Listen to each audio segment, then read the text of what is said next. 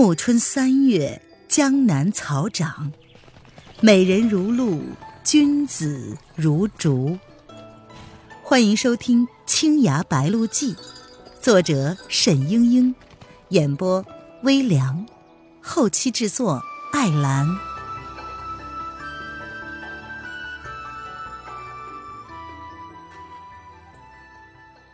第五十章：一流高手。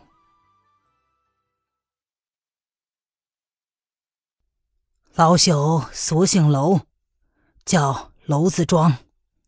小娄是我唯一的孩儿。庄道人道：“唉，小娄是我唯一的孩儿，你年纪尚小，说给你听也无妨。当年我是巫山门下的弟子，只因为犯了戒律，被师傅废了武功，监禁在这荒岛上。”永生不能离开。小楼长到八岁，也只能跟着我认认字，练练武。他从来没有见过外人。我总想着小孩子不能永远都是这样。师傅三五不时的会派人来看我，怕我跑了。后来有一年，来了个小师妹，说是我师傅新收的弟子。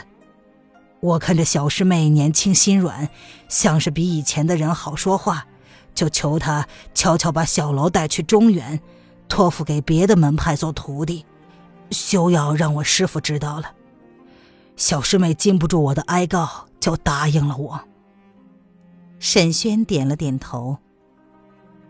小楼是我后半生唯一的念想，把他送走，我十分的不舍。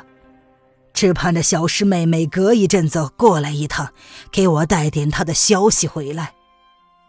唉，没想到两年后师妹再来，我向她问起小楼的去向，她竟然说她记不得了。啊，不记得了？沈轩奇道：“既然楼兄投在了庐山门下，可见这位前辈果然是信守诺言，那为何事后却是不认账了呢？”哎呦喂！当时我也以为他不认账，气得不行，差点翻了脸。没想到小师妹却是哭了一场，说当年为奸人所害，遭逢大祸，醒来的时候就得了失忆症。不要说小楼的事，他连他自己的姓名来历都忘却了。他他也确实没有说谎，我确实见他精气神都不似往年。整个人如同失了魂魄，甚是可怜。唉，好在呀，他还识得字儿，武技也没有忘掉。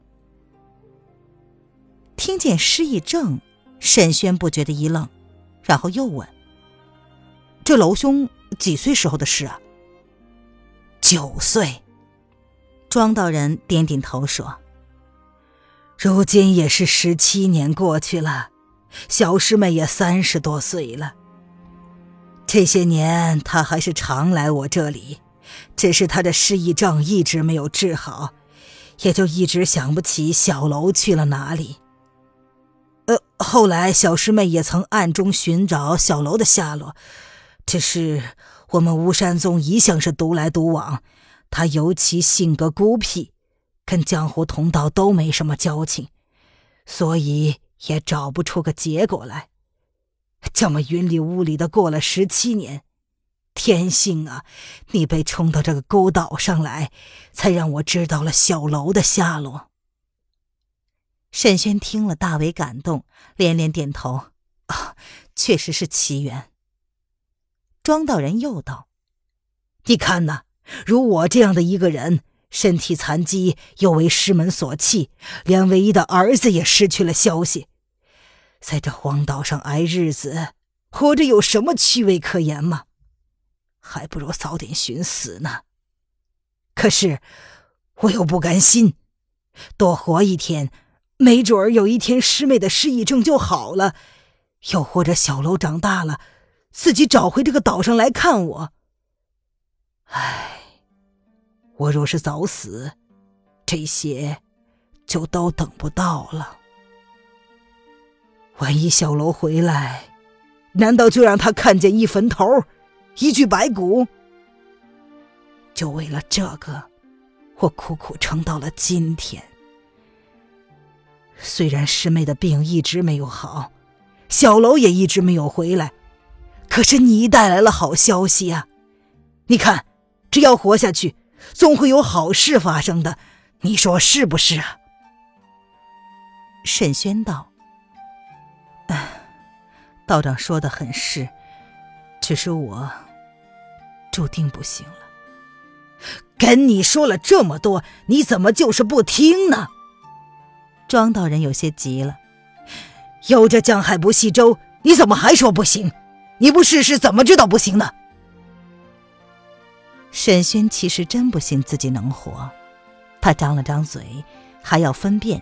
却又听庄道人说：“你莫跟我废话，我还盼着你治好伤，回中原去给小楼带信呢。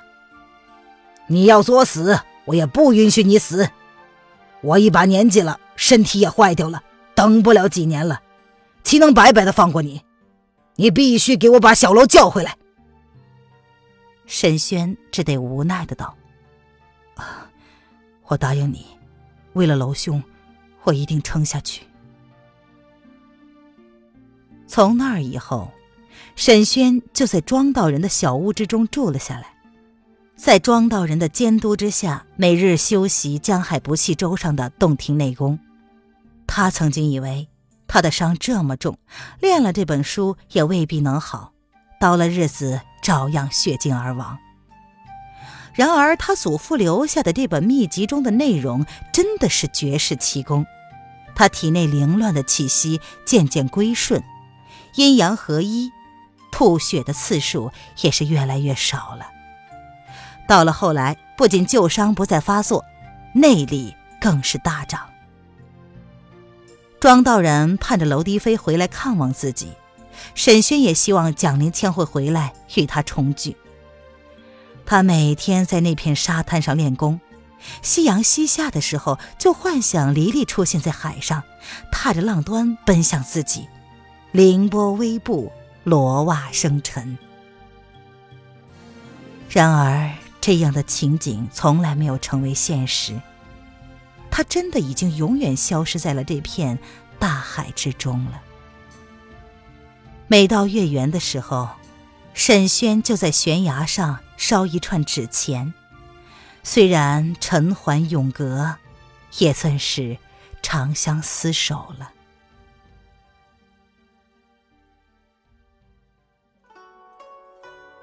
您现在收听的是由微凉演播的《青崖白鹿记》，更多微凉免费小说尽在微凉微信公众号“微凉有爱”。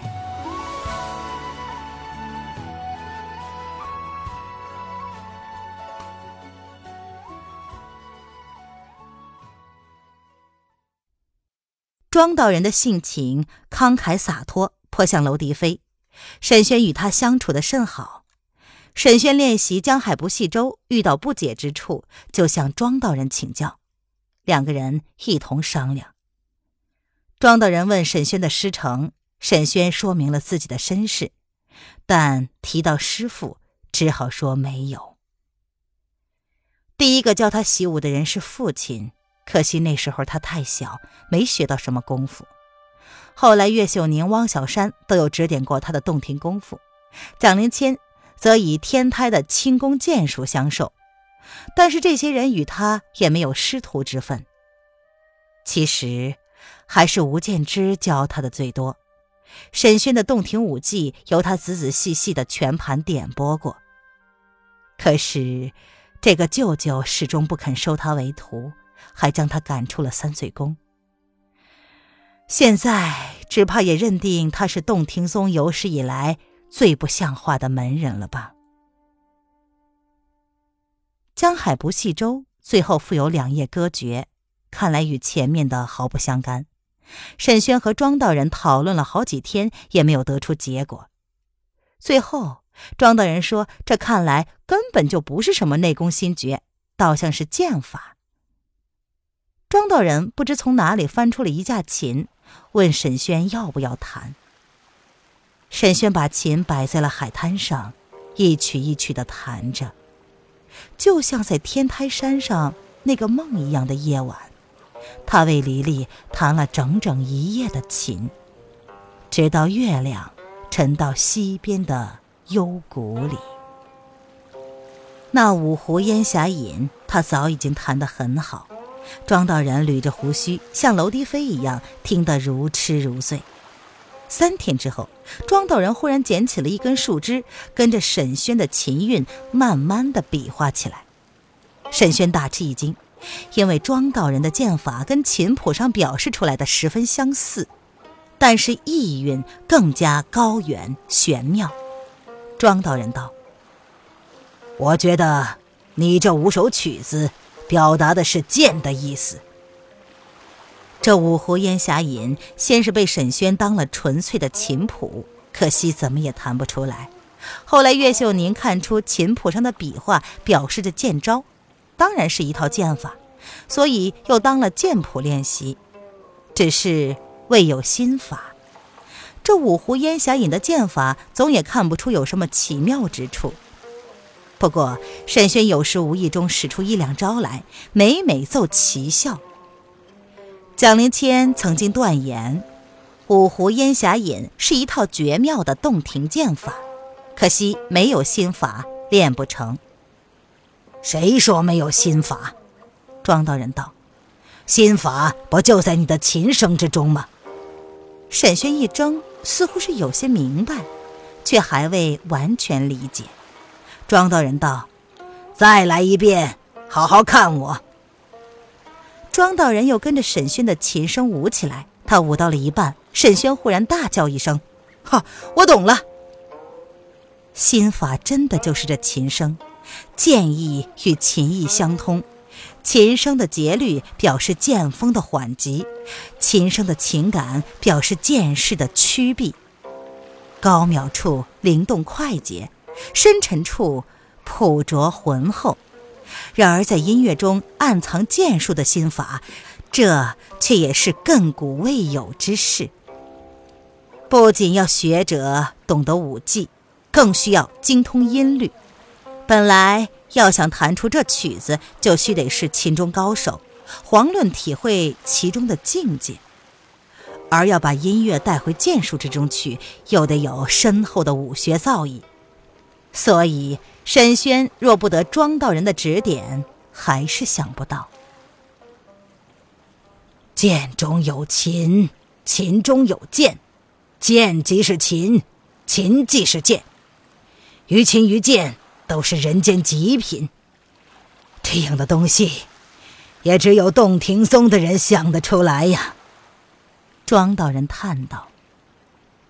却不知是洞庭哪一位前辈留下了这样的剑法琴曲。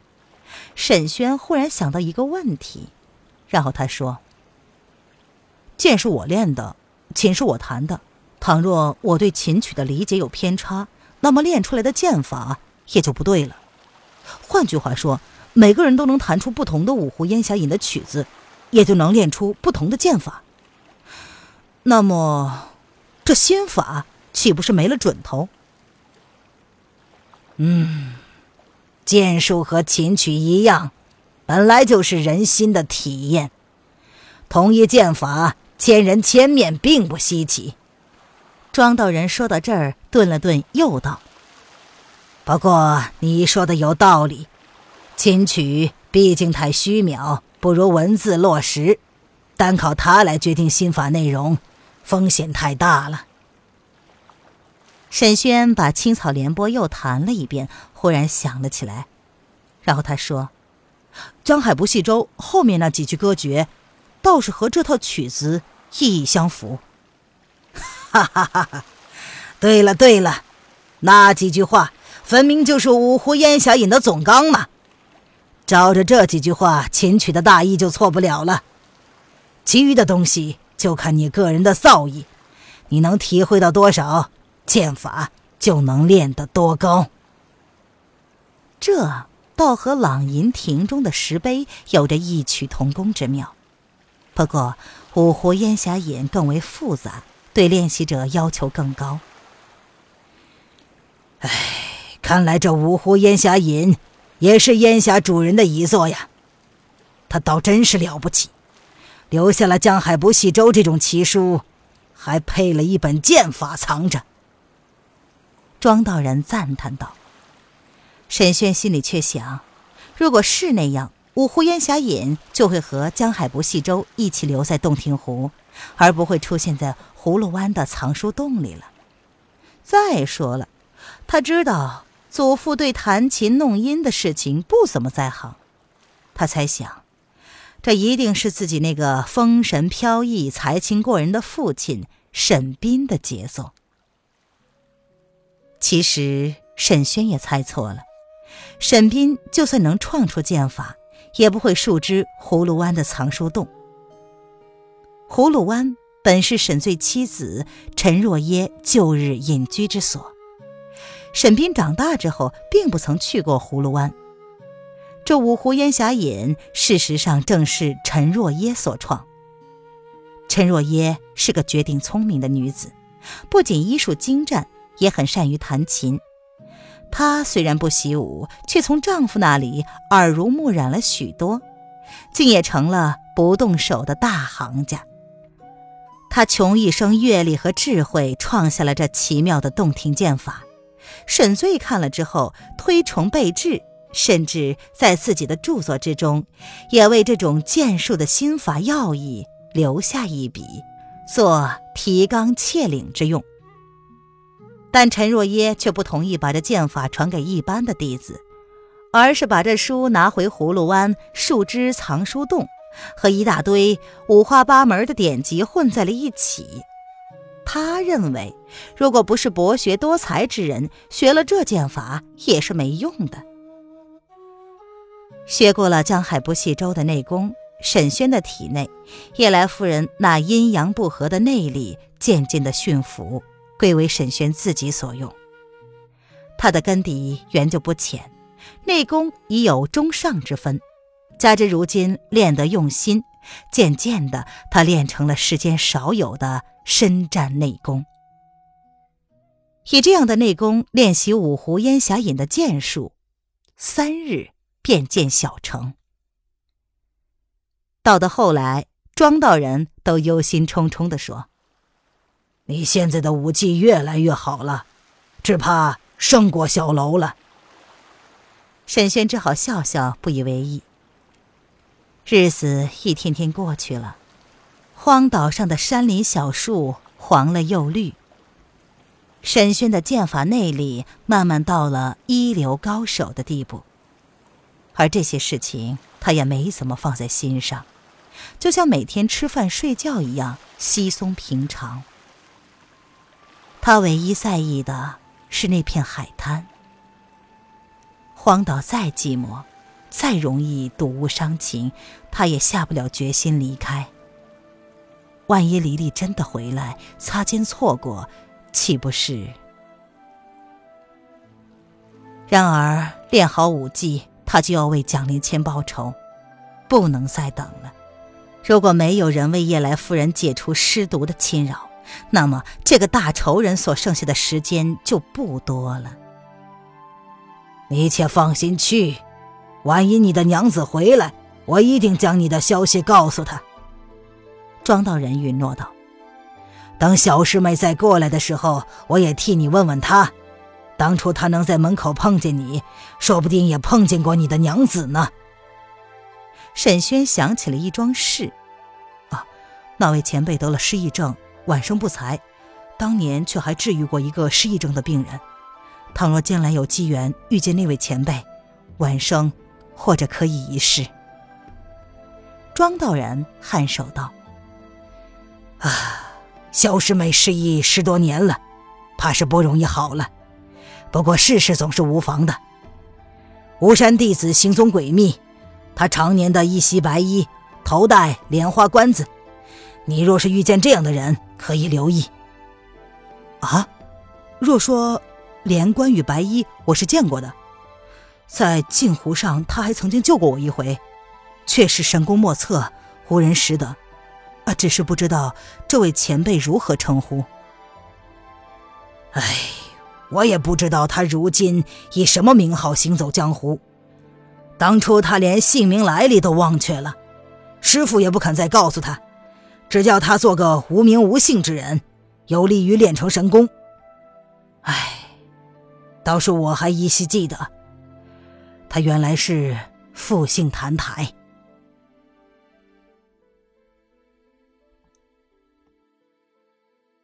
亲爱的听众朋友，本集播讲完毕，感谢您的收听。